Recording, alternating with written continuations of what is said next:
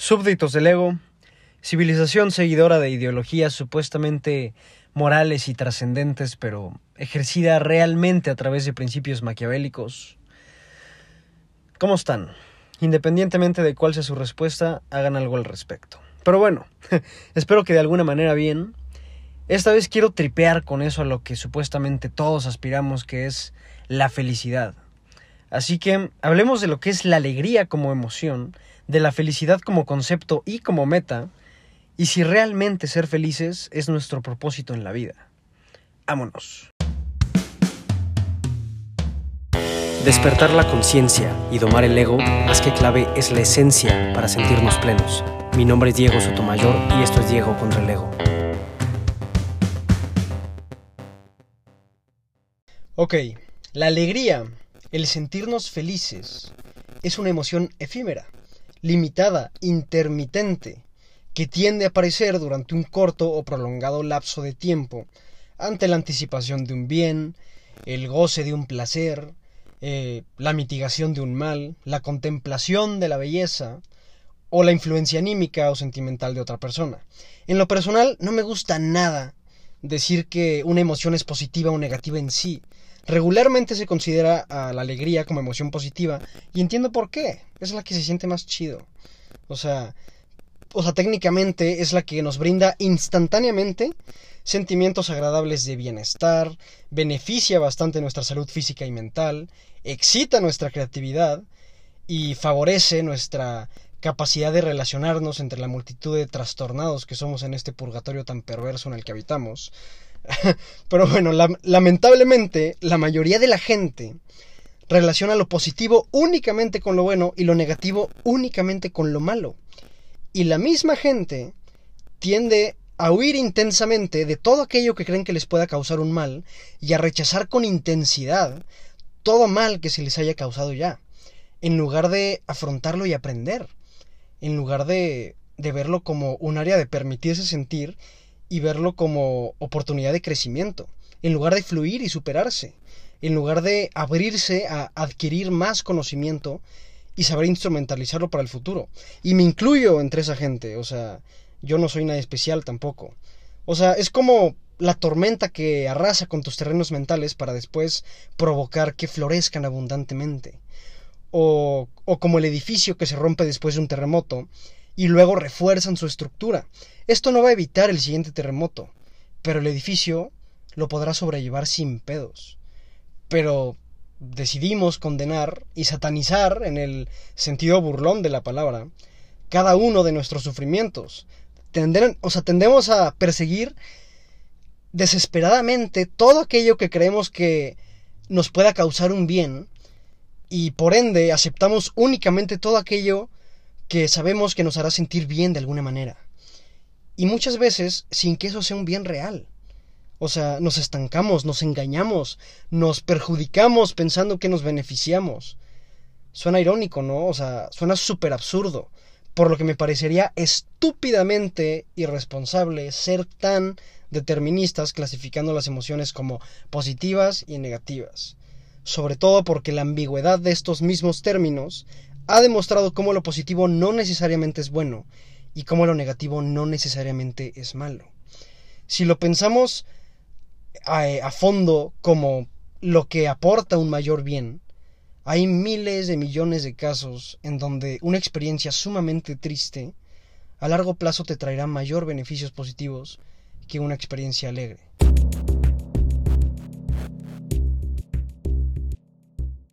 ¿Y qué más es la alegría? La alegría es un impulso que como cualquier otro impulso provoca que nuestro cerebro segregue químicos determinando su estado de ánimo este, induciéndonos a efectos cerebrales que proyectaremos de forma conductual. En este caso con serotonina, dopamina, oxitocina, eh, endorfina, y estimula varios aspectos de nuestra mente que nos genera sensaciones de satisfacción, mismas que al ser experimentadas por nosotros, nuestra mente traduce como saludables, como honorables, como enriquecedoras, como placenteras alentándonos y conduciéndonos a hacer más cosas que nos causen sensaciones iguales o parecidas como los drogadictos que somos. para intentar saciar nuestras insaciables necesidades de desear y de ser deseados, sin saber que la verdadera felicidad se descubre renunciando a ellas, a esas estúpidas necesidades que nos queramos mentalmente. Y no me refiero a no cumplir tus sueños ni a ignorar la belleza de la vida. Al contrario, hazlo. Pero renuncia a la idea de que necesitas poseerlos o gozarlos para entonces poder ser feliz. Porque si conservas esa idea, Además de que tú mismo te vas a estar poniendo un chingo de obstáculos mentales para lograr tus metas, incluso cuando cumplas tus metas o contemples la belleza, puedes sentirte profundamente vacío o vacía. Pero bueno, ahorita vamos a eso.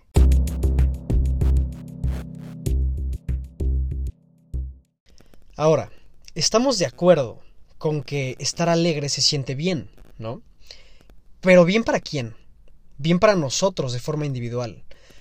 Porque se nos crea una serie de estímulos que favorecen nuestra comodidad y nuestro cerebro se comporta con el afán de adularnos. O sea, nuestro cuerpo se relaja, nuestra presión arterial se modera, nuestros sentidos, en lugar de, estar alerta, se complacen, nuestros pensamientos se vuelven más optimistas, nuestro razonamiento se vuelve más romántico en el sentido general de la, de la palabra, y nuestra atención se centra en la belleza, o al menos en lo que cada quien considera bello. Pero, ¿mejora nuestra toma de decisiones? Sí y no. Más bien nos ponen una gran ventaja, porque no es como que automáticamente nos volvamos más inteligentes sintiéndonos felices. Eso no tiene nada de sentido. Una emoción no puede inducirte un efecto que te haga pensar con más racionalidad por sí sola, sin que tú tomes esa decisión desde, desde tu conciencia en base a una reflexión tuya solo que tu mente y su tráfico de ideas no se encuentran en ese instante con obstáculos de ansiedad, de estrés, este, con depresión, etc. Obstáculos que puedan comprometer sus procesos e impactar perjudicialmente en el flujo de su pensamiento. Pero eso no, eso no quiere decir que se esté pensando correcta o lúcidamente. Que veas agua clara no quiere decir que no pueda ser vinagre. Por lo tanto, la alegría no es sinónimo de lo bueno, pero tampoco de lo malo. La alegría simplemente es, al igual que cualquier emoción, y puede ser nuestro principal vehículo para pasar de un bien a un mejor. Pero también siempre existe la posibilidad de, de, un peor a través de ella. Hasta el agua puede ser nociva si haces mal uso de ella. O sea, todo depende en cómo influye cada emoción en ti y en cómo decides canalizarla tú. Y eso sí ya es digno de un juicio sobre si tiene un impacto bueno o malo. Además, muchas veces suele confundirse al simple goce de un placer o a la desaparición de un dolor con alegría. Por el simple hecho de hacer una actividad o tener una vivencia en la que nuestro cerebro reaccione segregando alguno de los cuatro químicos que mencioné antes. Y qué pinche peligroso, porque una mente no controlada puede irse como hilo de media y cometer una sarta de atrocidades en vista de su propia satisfacción. Más bien, realmente imagínense la cantidad de atrocidades que se han cometido en nombre del placer propio.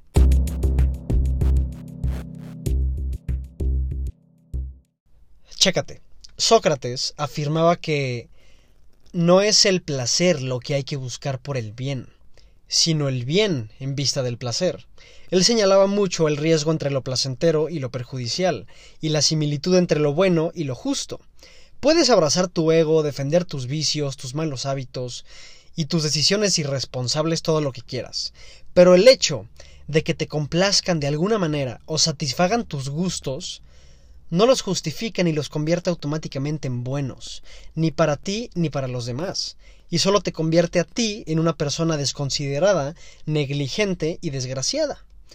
Para que algo pueda ser considerado bueno, viéndolo de una perspectiva aterrizada, debe por lógica ser universalmente justo y útil.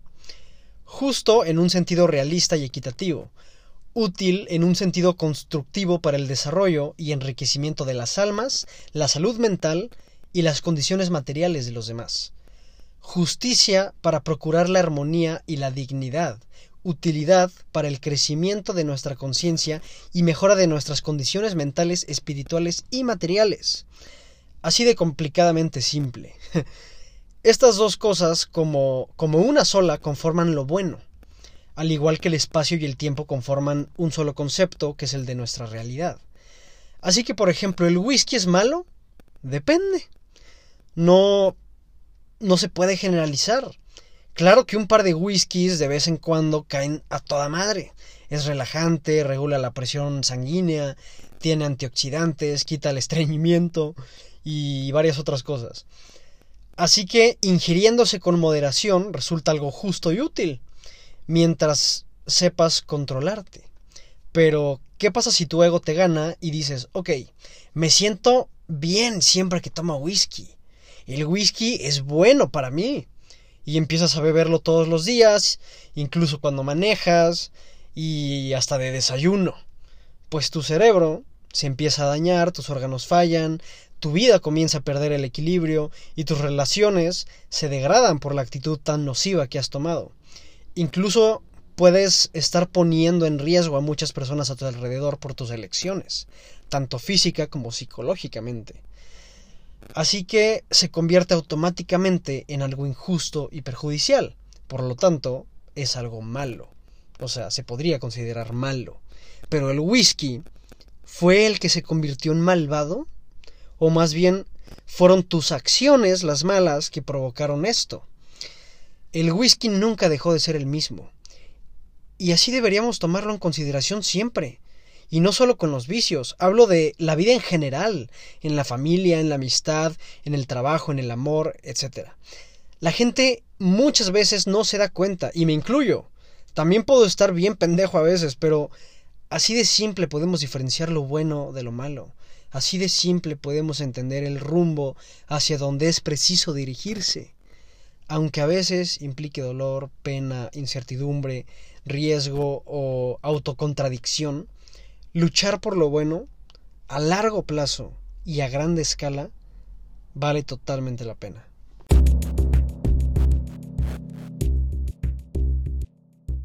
Bueno, ahora que ya vamos agarrando el pedo de lo abstracta que es la alegría, Déjame platicarte que este desmadre también tiene géneros, con diferentes causas, objetivos y consecuencias. O sea que también hay una clasificación que determina distintos tipos de alegría según la intención, el propósito, el realismo y la interpretación con que se haya experimentado esa alegría. Está la alegría auténtica, que como su nombre lo dice, es real, es genuina, es espontánea, es el sabor original de las alegrías y surge ante la anticipación o la experimentación de algo que el sujeto emocionado considere como muy conveniente, generando así un sentimiento natural de felicidad. Está la alegría hilarante, que es la que está más vinculada con nuestro sentido del humor y nuestra risa. No es necesario que haya de por medio una situación que cause felicidad como tal, más bien surge de puros estímulos externos que percibimos de forma inesperada y nos causan cierta gracia. Es lo que nos parece cómico. Está la alegría fingida, que como su nombre lo dice, es actuada, es falsa, es una venta de humo y se ejerce con alguna intención subjetiva, ya sea engañar, protegerse, manipular, promocionar, etc. También está la alegría cínica, que va muy de la mano con la fingida porque también es simulada, pero es tan particular porque surge como un mecanismo de defensa con el propósito de bloquear alguna otra emoción, evitando manifestarla y reemplazándola por una alegría de papel. Normalmente la emoción que se está evitando suele ser alguna que esté causando algún dolor, como tristeza tal vez. Está la alegría que viene de la hedonía, que se origina de la satisfacción que sentimos al experimentar algún placer, al cumplir algún deseo propio, al saciar alguna necesidad básica e incluso al solucionar algún problema o a lograr evitar uno. Está también la alegría que viene de la eudaimonía, que al igual está algo hilada con la anterior, pero a mi parecer esta es la más chingonona porque tiene una esencia con una razón muchísimo más significativa y es la que más vale la pena llegar a experimentar.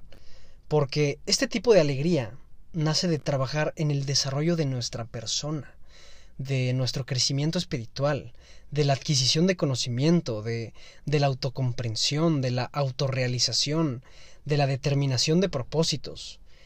Yo diría que dentro de dentro del proceso de despertar nuestra conciencia, esta alegría es la luz al final de cada oscuro túnel que nos vamos encontrando. Está la alegría patológica, la cual resulta algo trágica, ya que proviene de episodios de euforia causados por trastornos psicóticos como bipolaridad o algunos tipos de esquizofrenia, por ejemplo, o causados por ingerir drogas fuertes e intoxicantes. Pero ve, te explico. La euforia es una sensación fuerte de exaltación y alegría intensa que resulta muy difícil de controlar, provocando velocidad en el pensamiento y en el habla, eh, optimismo excesivo y hasta disminución de la capacidad de juicio. Esta alegría se percibe fuera de control, suele tener pedos para acoplarse con la situación y puede resultar muy peligrosa tanto para la persona como para las demás, por la actitud tan, tan hostil que puede llegar a tomar quien la sufre. Está también la alegría paratímica, que podría también considerarse patológica, pero su particularidad surge de que tiende a ser completamente incongruente con el contexto de la situación, porque aparece sin que los hechos ameriten su presencia. O sea que alguien que la sufre puede empezar a reírse ante un evento triste, pero eso no quiere decir que la persona no se sienta triste, simplemente sus sentimientos no concuerdan con sus expresiones. Y por último está también el síndrome Moria, que surge normalmente de lesiones cerebrales o tumores. Y es como una alegría vacía y motivada por nada, que conduce al sujeto a buscar impulsivamente bromear o hacer chistes de lo que sea, de cualquier cosa. Así resulta antiético, irrespetuoso, exagerado o simplemente sin sentido, manteniendo una actitud bastante excéntrica y frívola. Así que bueno, como ya te habrás dado cuenta, la alegría tiene varias presentaciones de distintos sabores y colores. Algunas deben ser liberadas, otras deben ser tratadas y otras deben ser simplemente mejor canalizadas. Pero cada experiencia con cada una es totalmente subjetiva y cada impacto que generen puede variar para bien o para mal independientemente del contexto.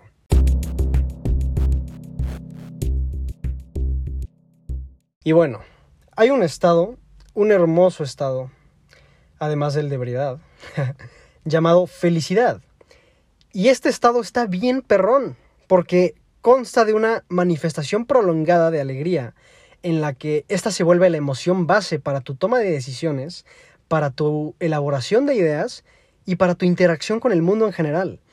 El origen de la felicidad como estado mental surge ante la realización de nuestras metas, el cumplimiento de expectativas convenientes individualmente y el alcance de, nuestros objetivos más grandes. De esta manera podemos argumentar que cada persona genera su propia definición de felicidad. Es decir, cada quien le da un significado propio a este estado mental, con fundamentos que hacen mucho más sentido para ti que para nadie más porque tu felicidad no necesariamente significa la presencia de la mía, ni viceversa. Es cierto que nuestros deseos en su mayoría son un constructo epistemológico de influencias sociales y la madre, pero aún así cada quien posee una fórmula única de sueños, pasiones y aspiraciones que siendo bien ejecutada se podrá obtener una perra felicidad sustancial. Así que realmente puede considerarse como un sinónimo de éxito. O más bien la felicidad nace del éxito. Lamentablemente, el éxito también es un concepto históricamente malinterpretadísimo, ya que la mayoría de la gente asocia automáticamente la palabra éxito con lujos materiales, riqueza económica, acceso a servicios especiales, etc. O como se dice vulgarmente, tener la vida resuelta. Y muchas veces sin importarles ni considerar alguna causa o propósito, sin siquiera con algún fundamento. O sea, literalmente hay gente que piensa que si ahorita les ponen enfrente 10, 10 millones de, de dólares regalados, así nomás, se convertirían instantáneamente en personas exitosas. No mamen, banda. O sea, el verdadero, el verdadero éxito también lo define uno mismo. Si lo visualizas solo como, como tener mucho dinero para comprar muchas cosas caras, entonces no es éxito. es un capricho, un enorme y cerdo capricho.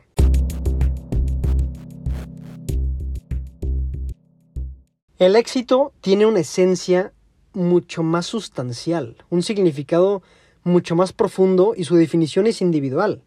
El éxito y la felicidad para una persona puede ser, no sé, eh, revolucionar la industria de las baterías desechables, eh, fabricando unas nuevas que no segreguen químicos tóxicos ni contaminen.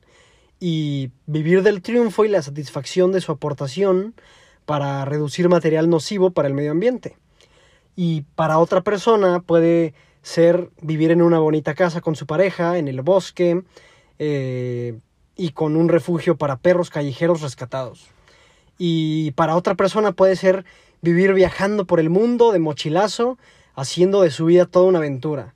Realmente no podemos establecer fórmulas universales para llegar al éxito ni para ser felices. Tampoco podemos asumir que toda la humanidad aspira a lo mismo. Si así fuera, nos habríamos extinguido hace un chingo de tiempo.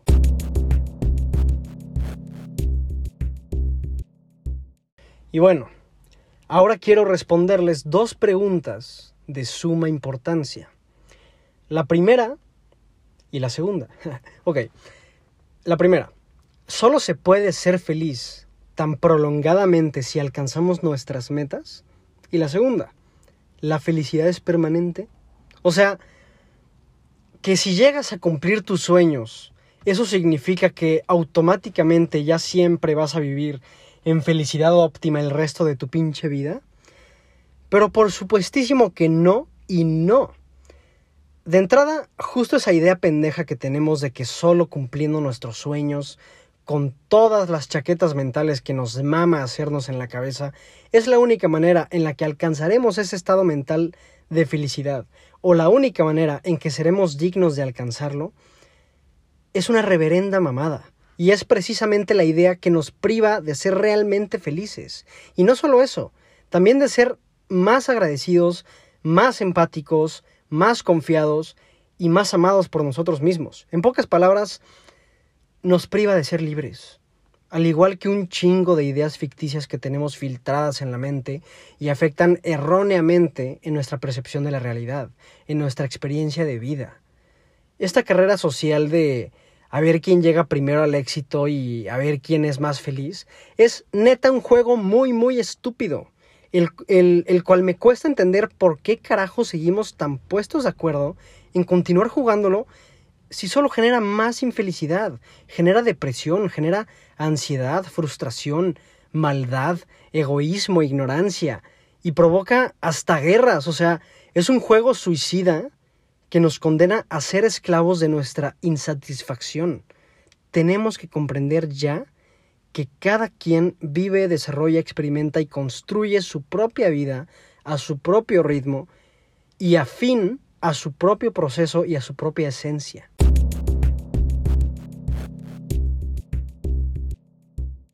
Tú no te acuerdas, pero tu alma está muy confundida en este plano material y su experiencia humana la ha hecho creer que aspirar a lo material de forma egoísta y competitiva es el propósito de tu existencia. Pero todo esto no es más que una prueba más dentro de tu desarrollo espiritual como ser cósmico y de tu desarrollo psicológico como persona. Las cosas más importantes y trascendentes de tu vida no se compran con dinero. Están fuera de lo superficial, son intangibles. No sabes si mañana te vas a morir. No sabes si, si mañana te quedas sin extremidades, o si se quema tu casa, o si se desata una puta guerra civil en las calles. Así que, ¿por qué no aprender a sentirnos bien desde hoy, con lo que hoy tenemos y con lo que hoy somos? Así el día que algo nos falte, no nos sentiremos vacíos, no nos sentiremos inútiles, no nos sentiremos solos ni débiles. Al contrario, lo tomaremos de la mejor manera. No se trata de conformarse ni de negarse al cambio, al contrario, se trata de caminar por la vida sin pausa pero sin prisa, diría mi buen Melendi. Fluir en ella, aprovechando, valorando, disfrutando y agradeciendo todo lo que tienes aquí hoy en el presente contigo. Tus oportunidades, tus relaciones, tus experiencias, eh, tus habilidades, etc. Y en especial agradeciendo, porque la gratitud es una vibración altísima si no es que la más alta, y solo aplicándola en nuestra mentalidad y percepción es como podemos realmente experimentar un estado puro de felicidad. Y por más angelical que suene, solo así es como tendrás abundancia y prosperidad en el ámbito que desees. No podemos vivir posponiendo nuestro bienestar, esperando que llegue esa cosa, esa persona, esa oportunidad, ese cambio. Movimiento es vida. Nosotros somos quienes necesitamos tomar acción sobre lo que es mejor para nosotros, pero enfocándonos más en lo que necesitamos que en lo que queremos, tanto individualmente como en sociedad. Esa es la clave. Y tenemos que dejar de atribuirle eso a otras, a, otras personas, al destino, a alguna ideología o a cualquier otro factor externo.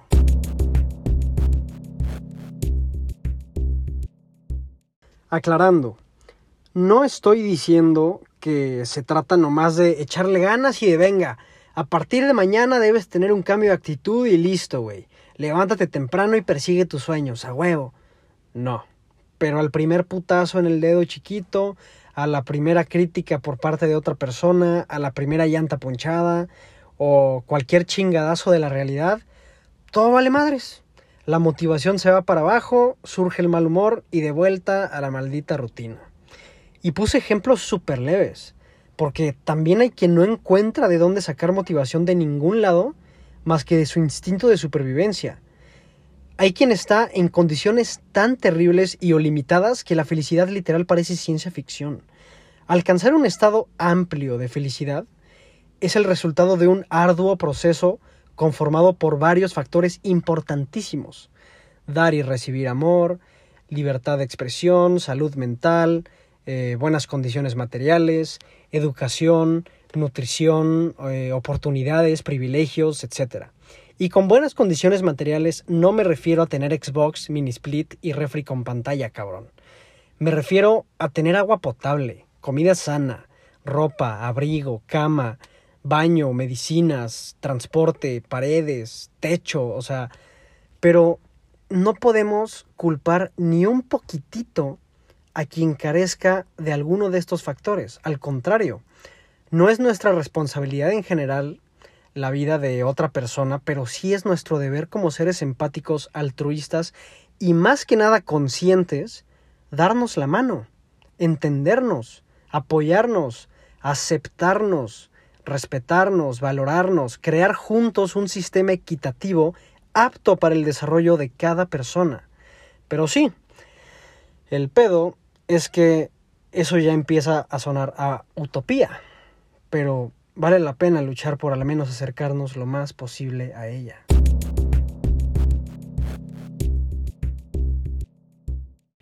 La felicidad no es permanente.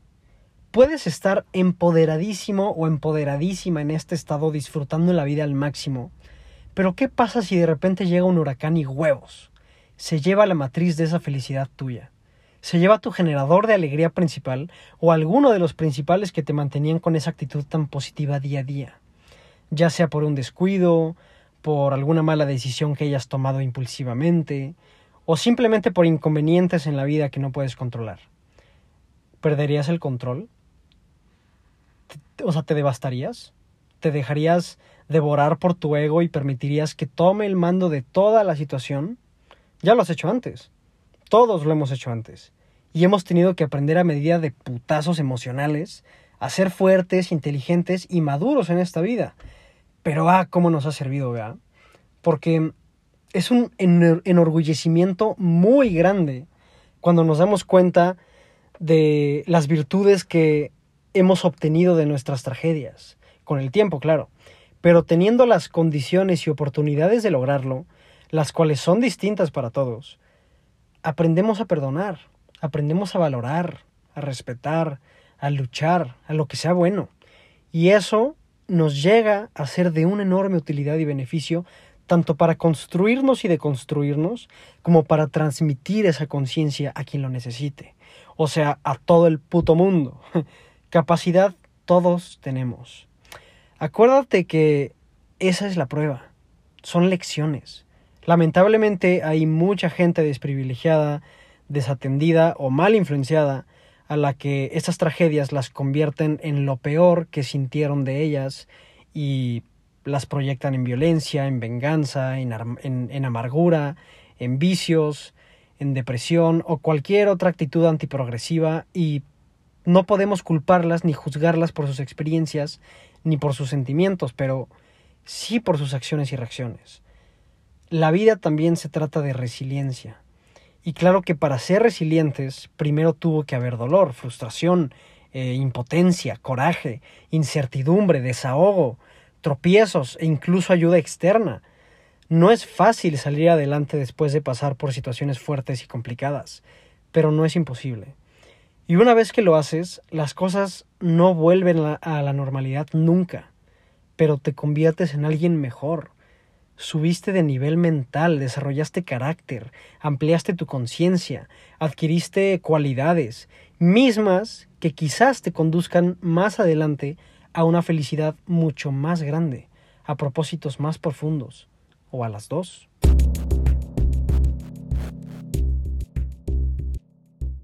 Entonces, dicho todo esto, quiero preguntar abiertamente, ¿nuestro propósito en esta vida es ser felices?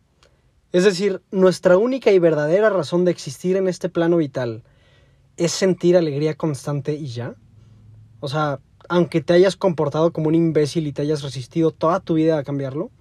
Porque muchísimas personas lo interpretan de esa manera. ¿Qué importa lo demás mientras seas feliz? Ajá, pero ¿a qué costo? ¿Perjudicando a cuántas personas? ¿Lastimando a cuántas otras?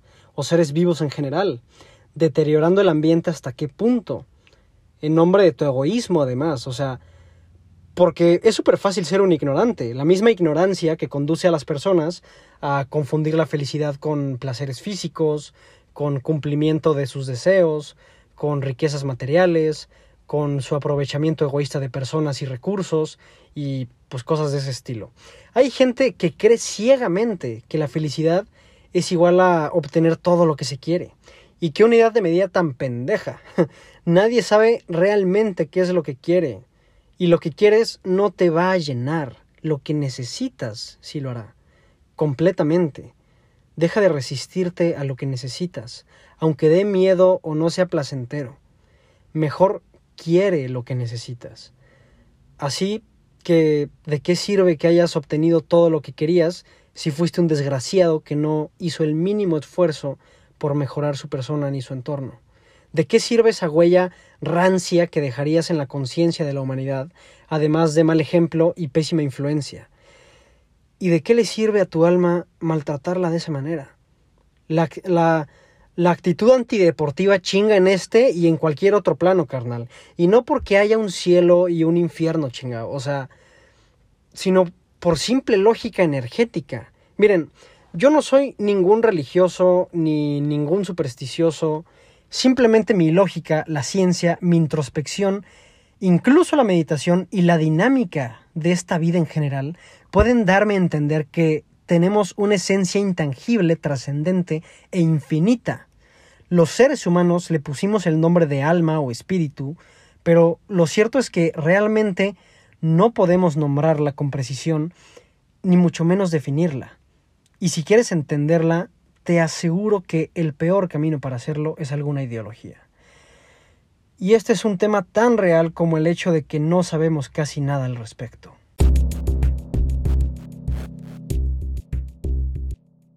Pero bueno, entonces, ¿cuál es nuestro verdadero propósito en esta vida? De una vez te digo que ser felices no es. Pero aguanta, déjame te explico. La felicidad es realmente el objetivo de nuestro propósito. Eso es muy diferente y solo cumpliendo ese propósito seremos realmente felices. Nuestro verdadero propósito es, a través de nuestra única, verdadera y auténtica esencia, aprender a dominar nuestro ego, despertar nuestra conciencia lo más posible, controlar tu mente también al grado de darte cuenta que la vida en la que vives es un campo repleto de ilusiones que hay que saber transparentar, y una vez entendiendo eso, sabrás perfectamente qué hacer y cómo hacerlo, cómo actuar y cómo no vale la pena actuar, qué decir y qué no decir, comprenderte y valorarte a ti mismo y a todo y a todo ser vivo a tu alrededor, o sea, contribuir según tu esencia a una mejor versión de la realidad. Esa versión de, de la realidad que en lugar de ser disfrazada, en lugar de ser distorsionada y en lugar de ser perjudicada, sea descubierta. Una vez que comprendamos la verdad, seremos libres.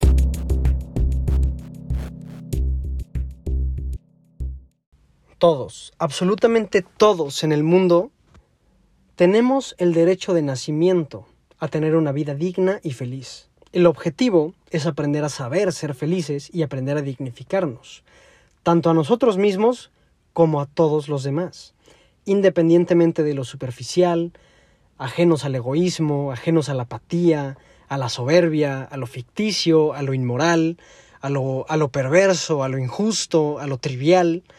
Cualquier otra cosa fuera de esto que se confunda con felicidad no son más que sensaciones. Entonces, entonces teniendo todo esto presente en la mente, sabiendo que la felicidad no puede darse por hecho aunque la tengas, y teniendo claro que la vida es un caos constante que va generando un orden y aceptando que hay millones de situaciones de las cuales no tenemos control, ¿a qué deberíamos aspirar realmente en esta vida tan pantomímica? a la plenitud. ¿Y qué chingados es la plenitud? La plenitud se refiere a la optimización máxima de algún desarrollo, en este caso el tuyo, el nuestro. Más que un estado mental, es un muy alto estado de conciencia satisfactorio. Es sabiduría pura, es autocontrol total. Y no porque la persona plena se sienta feliz y tranquila todo el tiempo. No es como que se muera su abuela y se cague de risa de la vida o le dé igual. Eso no sería congruente. Más bien, una persona plena sabe estar feliz, pero también sabe estar triste. Sabe enojarse, sabe validar sus sentimientos con inteligencia emocional y puede ver las distorsiones que generan en su percepción de la realidad. Sabe perfectamente cómo reaccionar, cómo canalizarlo y cómo instrumentalizarlo. Una persona plena despertó en sí misma una percepción mucho más objetiva de la realidad, se atrevió a hacer consciente su inconsciente en lugar de luchar contra él, eh, se dio cuenta que es preciso procurar todo lo que haga el bien y dejar de insistir en lo que hace daño. Una persona plena reconoce su responsabilidad individual, tiene un carácter sumamente fortalecido, abandonó esa necesidad ficticia de pertenencia y dejó de compararse en lo absoluto. Una persona plena mantiene firmes sus valores ante cualquier circunstancia, sabe tomar decisiones coherentes, se acepta completamente a sí, a sí misma y acepta a todos los demás de igual manera y decide constantemente vivir en el aquí y en el ahora. Una persona plena tiene amor propio desarrollado, tiene un pensamiento crítico chingón que le permite deslindarse de creencias e ideologías, tiene un nivel de entendimiento altísimo y un arsenal enorme de virtudes psicológicas y espirituales. En pocas palabras, es una persona con pleno dominio sobre su ego, una persona que sabe fluir, una persona que sabe vibrar en armonía con el universo, que comprende y acepta la vida y la muerte, y me encantaría ponerme de ejemplo, pero yo hoy no me considero una persona plena. Pero a eso aspiro. A eso deberíamos de aspirar todo mundo, desde nuestra autenticidad. Y quien diga que sí lo es, no es cierto. No es tan fácil, raza. O sea, no es nomás con que sobres. A partir de mañana voy a ser una persona plena. Carnal, este proceso, que también se le ha denominado proceso de individuación, va a ser determinado por tu mentalidad construida, por tus experiencias vividas y cómo respondas a ellas, por, por todo lo que te abras a aprender de ellas, por el carácter que forjes, por, por tu toma de decisiones, por tus valores, por tu inteligencia emocional, por el desarrollo de tus capacidades cognitivas, pero principalmente, crucialmente, indispensablemente, sustanciablemente, o sustancialmente, como se diga, por el despertar de tu conciencia y el dominio sobre tu ego. No hay una fórmula general, no hay una lista de pasos en orden, y quien te las intente dar no es más que un farsante sofista de quien tienes que huir. Cada quien tiene una fórmula única que debe ir descubriendo durante su propio camino a su propia plenitud, pero a veces no avanzamos nada o nos metemos a joder en el camino de alguien más o de alguien es más, o vamos de reversa en el nuestro, o creemos que alguien más debe dictarnos el camino, o cavamos un hoyo en él, o construimos una fortaleza en él. Son tantas las veces que nos resistimos a progresar en nuestro camino por miedo al cambio que, preferimos complicarnos la vida presionándonos estúpidamente por construirnos una identidad ajena a nuestra esencia para la sociedad misma identidad que acabará matándonos.